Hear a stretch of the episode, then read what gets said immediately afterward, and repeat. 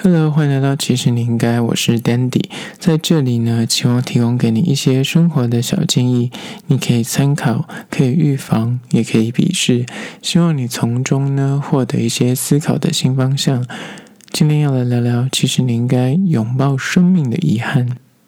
说到遗憾这两个字，大家可能都会比较。把它倾向是一个比较负面的词汇，可是我觉得有时候你回头去看的时候，遗憾这件事情不代表一定是全然的不好的事。那我今天一样从一部国片来带入这个主题，就是最近大行的《刻在你心底的名字》这部片呢。截至今天是二零二零的十一月二十号，呃，截至今天听说它的票房已经九千多万，预计是可以破亿，也是二零二零年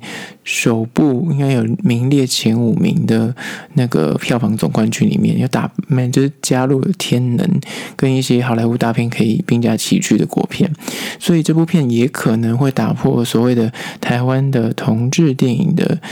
票房纪录，因为上一部是谁先爱上他的，那可是那一部好像接近七千万，这一部预计是应该是会破亿。此部电影呢，就是在讲述在戒严那个时期的嗯高中生的故事，而这个高中生呢，就是导演本人刘广辉的。本人的个人的实际的经历，然后他的同窗好友，就是他同班同学，就是大名鼎鼎的徐友宁导演，就是我可能不爱你的的那位导演，他是担任这部电影的监制，而这个导演自己本身的故事，他就把它写成了这个刻在你心底的名字的脚本。但他里面，我记得我那时候去看这部电影的后续，有所谓的电影映后，他要来分享，里面当然还有一些调动，可是基本。上大抵的故事主轴都是跟他本人的经验，或是跟他身边周遭的经验作为一些就是汇入跟统整，而后又产出这个文本出来。而这部片呢，就是找来两个新生代的男演员，一个是陈浩森，然后演张家汉这个角色；另外一个叫曾敬华演 Birdy 王柏德这个角色。他们两个就在里头谈了一场就是非常纯爱，然后初恋故事。然后这个初恋故事呢，当然中间的故事就是设定在那个比较保守，而且他们两个读的学校是那种就是天主教学校，所以里面也有所谓的神父。所以他那个故事线跟那个神父也是算一个关键点，就是跟他们这两个人之间也有一些瓜葛跟牵连。呃，当然这个故事的最后有一个包袱，所以就是大家要进去看才会知道。那我想说的是，这部电影它就是把。初恋写得很美好，而且大家看完之后都会觉得它已经是打破了性别的框架。就很多人可能讲说，哦，这是同志电影，有些比较保守的人可能会觉得他比较难带入，就是异性恋朋友他们可能就比较难带入或什么之类。可是实际上看完之后，就说，嗯，其实真的看完之后，你就是真的觉得不会觉得有那个性别之差。看完就是你就看了一场很纯情的初恋，这样。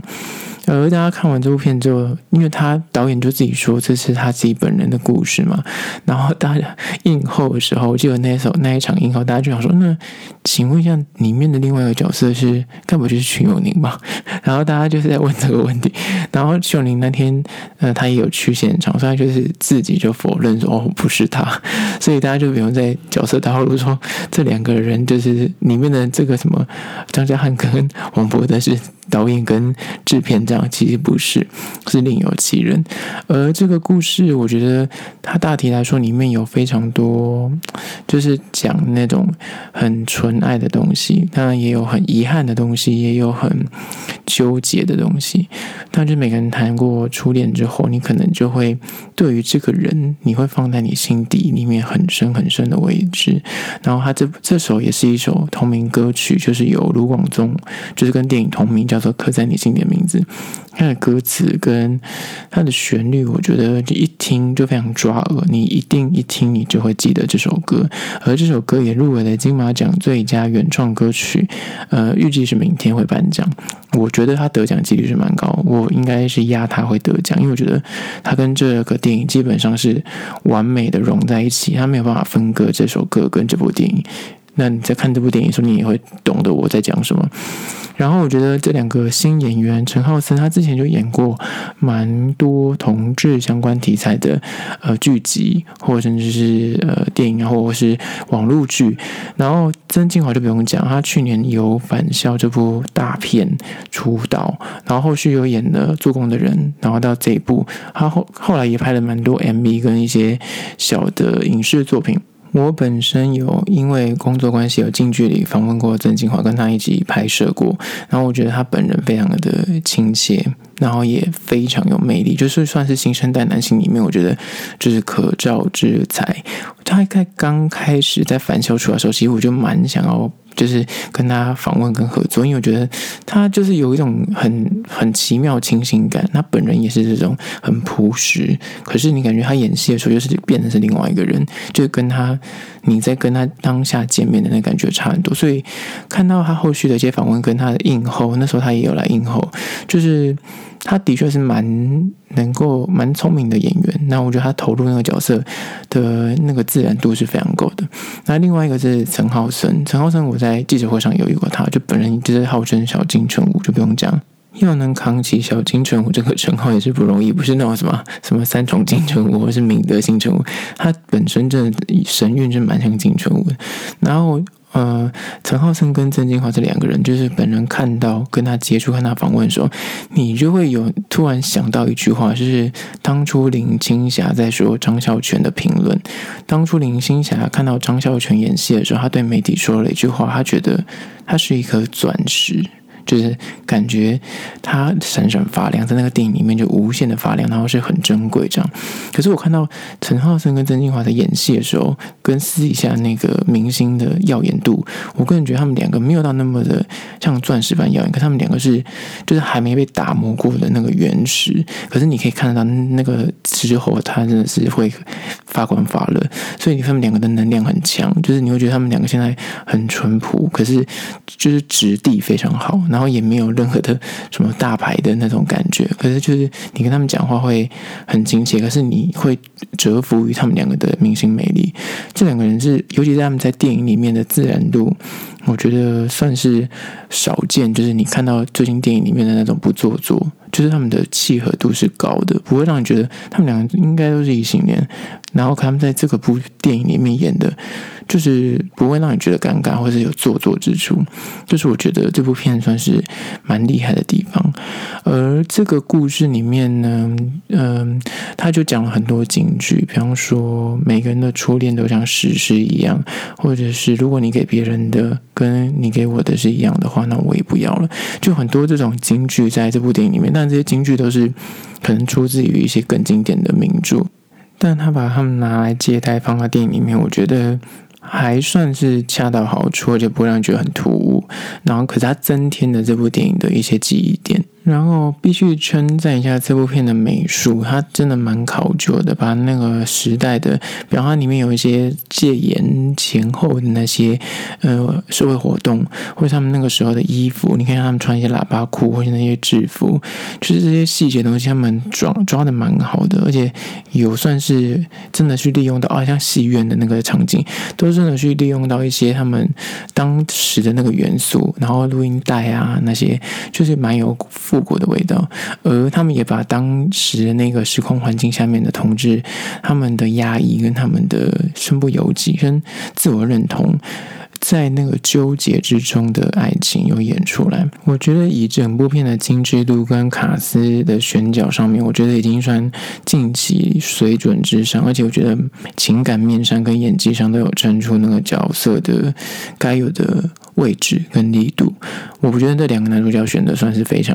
刚好，而且很到位。只是很多人就是看完电影之后，当然我刚刚讲的都是比较好的地方，不好的地方就是有些人会认为，就是情绪比较断，他们会觉得里面的很多情绪都卡在他感觉要让你落泪的，就诶，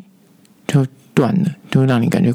靠北出来。那这感觉，我觉得有点是刻意的。很多人不喜欢，觉得说这样子情绪被打断，或是里面的一些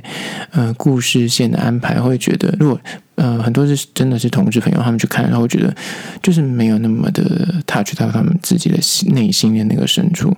可是我觉得我自己看完之后，我的感觉是，他是刻意的，他并不是不。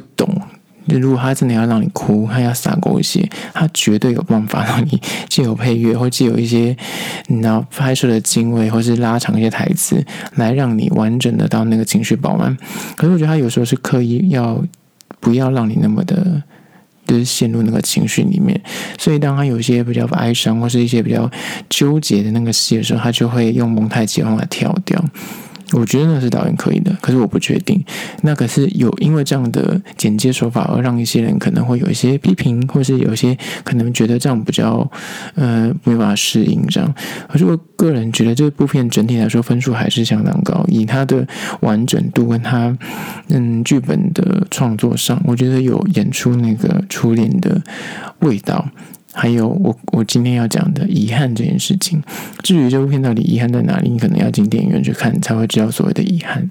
回到这一集的主题，拥抱生命的遗憾这件事情，我觉得每个人生活上一定或多或少，在人生的道路上一定有所谓的遗憾，不管那个是大是小，不管是工作上，或是你生活上做的选择，跟家庭里面可能吵架，或是跟父母的那种那纠结，或者是在感情上面的一些错过，或者是怨怼的遗憾，不管怎样，你生活中一定有所谓的遗憾。而我今天为什么会用“遗憾”这两个字作为主题呢？就是因为当你把它视为遗憾的时候，表示你就是希望它，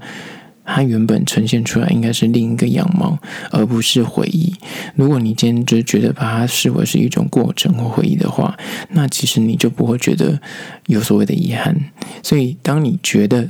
在你过往的那一件事情上面是你人生的一个遗憾的时候，它其实某个程度就代表说你希望它是。另外一个结果，或是另外一个样貌。当然，我们觉得往回看是人的那种那基本的那种情绪，也是基本的活下去的一种方式。但是，就是回顾过去嘛。但是，我觉得如果过多这种情绪，或是你只活在那个过去的那个情绪跟那个遗憾之中，很多时候你会让自己无法往前。这是我觉得这是比较可怕的地方。加上有些人生的一些事情，就是你过了。就真的是过了，所以你想要去改变那个遗憾，那个就是徒劳无功。你只能够放过自己，跟放过你自己心中的那个结，你才能够真正的在往前去走。因为讲到这边有三点要作为分析，一个就是很多时候遗憾呢，它就是告诉你。你永远都要活在当下，因为如果你活在过去的那个遗憾之中，你就等于是你今天就活在过去的那个时间点上面，你等于是你既没有活在当下之余，你也没有所谓的未来耶，因为你没有办法改变过去之余，是你现在就已经每天都是想着过去那个时间点，你就是你当下今天吃什么。看到什么，所见所闻，你都并没有感受，没有去感知这个社会这个情绪的脉动，你只是把你的情绪跟你的认知都还停留在过去的那个时间点上，而那个时间点，它根本没有办法改变，因为它已经成为是过去的一页了，所以唯有。你能够做的事情就是，你要把时间轴拉回来到现在。唯有你现在做改变，你才有可能去改变你的未来。所以呢，我觉得，嗯，拥抱生命中遗憾，不是说你就把它啊、就丢弃或者视之不见，而是你去理解到自己有点这个遗憾。就像我刚刚讲的，当你把它视为遗憾的时候，其实你就是觉得这件事情原本应该是有其他做法，或是原本应该是，呃，你期待是另外一个样貌。可是它，他你必须诚实的去面对自己，他已经不可能再呃做任何改变，或者他不可能再就是到达你理想那个状态。你唯有放下这件事情，然后转而活在当下的每一刻。你当然还是偶尔可以回首去看一下你当初的那个东西，以此为戒。然后以此为戒的重点就在第二点。因为他随时在提醒着你，你现在此刻要更努力、更谦卑。因为有时候有些遗憾是你在当下可能你的努力不足，或者是不管是关系上面或什么，你可能当下你做了一些错误的决定或判断，而导致你们关系破裂。那你已经过了那个时间点，你已经没有办法修正过去了，所以你唯有学习到一课，然后把自己的一些观念或认知做一些调整。当你未来再遇到相同的事情的时候，你才有办法更有智慧去面对这一切。而谦卑这件事情，就是我觉得很多年轻人可能会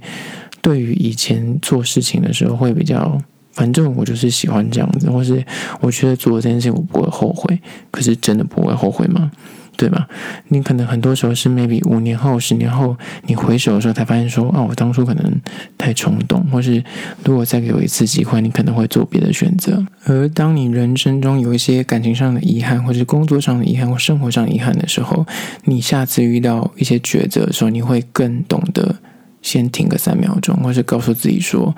我现在做的这个，觉得可能会影响我未来人生的一些方向，或是关系上的大动荡。你是真的有这么生气，需要去发这个脾气，还是说你更在乎你眼前的这个人，或这个工作，或这个生活的轨迹？如果你觉得你眼下这个东西、这个人、这个关系比你那个情绪更重要的时候，你可能就会做出一些相对比较不会再犯下遗憾的的选择。而我觉得这就是所谓的谦卑，跟那更努力这件事情是可能在工作上，你可能以前觉得你不够努力，所以你可能没有因此获得一些机会，或是一些相对等的呃升迁管道。那我觉得，当你意识到这件事情，你也不用一直纠结于说啊，我当初应该要更努力才拿到那个工作，现在就是因为那样所以拿不到，所以现在卡在一个不上不下的位置。可是你反观是说，因为那一刻那个跌跤，你可能在未来你可能会获得更好的机会，可是你必须要学习到。那个跌跤带给你的课程是什么？跟带给你的启示是什么？那我觉得那就够了。然后第三个就是关于说拥抱生命遗憾之后，你如果真的做到刚刚所说的这两个事项之后，活在当下，然后懂得更谦卑、更努力，你第三点就会发现说，其实每个遗憾背后其实深藏着一种嗯祝福。而那个祝福呢，你最终会把它淬炼成一种惜福，就是你会把它，你现在即便失去了那个东西之后。你如果一直纠结在一些那些你失去的东西上面，而忘记了你可能拥有了什么东西，那最牢固、最八股的那个寓言故事，一个杯子缺了一个口，你是看到那个缺口，还是看到那个另外一面是完整的？你如果一直注意那个缺口，你就一定会觉得啊，这是个破杯子。可是如果你发现，你其实那个杯子其实只有一个小缺口，其他是完整，你还是可以喝水，你还是拥有很多。那就看你要怎么去看待这个故事的角度。而人生也是一样，如果你你看待每个遗憾，你都把它视为是人生的一个缺陷的话，那我觉得，你如果反过来看，你转念，你把它想说，那个裂缝，它就是时时提醒提醒着你，你要更谨慎的去做对面对每个事情，你才不会再不恶过不恶错。那我觉得那就够了。而媳妇这件事情呢，就是等于对等的是，你必须先去拥抱这个生命的遗憾，你必须去感谢这个裂缝，感谢这个裂痕，它时时的告诉着你，跟它给了你哪一些启示跟体悟，那就够了。所以我觉得拥抱生命中的遗憾，就是回归到刚刚那部电影一样，很多时候人生给你一些。难题跟一些困境，你如果当下你就是一直纠结在为什么老天爷对你那么糟，为什么别人都不会，而你就这么碎？为什么人家的感情很顺遂，人家工作很顺遂，就你这么刚刚好这么倒霉，每次做什么事情，或者刚好就是被分手。可是你转念来看，这世界上每个人都在经历不一样的磨难。只是你可能没有发现人家那些痛苦的点，你只看到大家光鲜亮丽的那一面。所以呢，我觉得当你可以适时的去告诉自己，你可以拥有遗憾没有错，可是你也去拥抱它，然后把它视为是一个镜子，或视为是一个提醒，那就够了。就像是电影里面的那个遗憾一样，有些时候那个遗憾反而让你人生更有滋味，让丰富了你人生的一些阅历，即便它是你人生那些永远放在心底的名字。或永远放在心底的那个结，而那个结，如果你把它视为是一个美丽的错错误，或是美丽的错过，它终究有一天会滋养你，让你变成一个更好的大人。因为生命终究是个结果论的。如果你没有经过这些遗憾，没有经过这些错过，你就不可能达到你后面那个对的人，或是那个正确，你最后面达到那个成就或方向或工作。所以呢，既然都是结果论，所以那些中间的过程，你只要把它放在心里，那些风景、那些跌跤，就是放在心里，把它当成是一个故事，把人生丰富你人生的阅历，这样就够了。适时的放下，你才能够获得更多。好啦，这就是今天的。其实你应该拥抱生命的遗憾。下次见喽。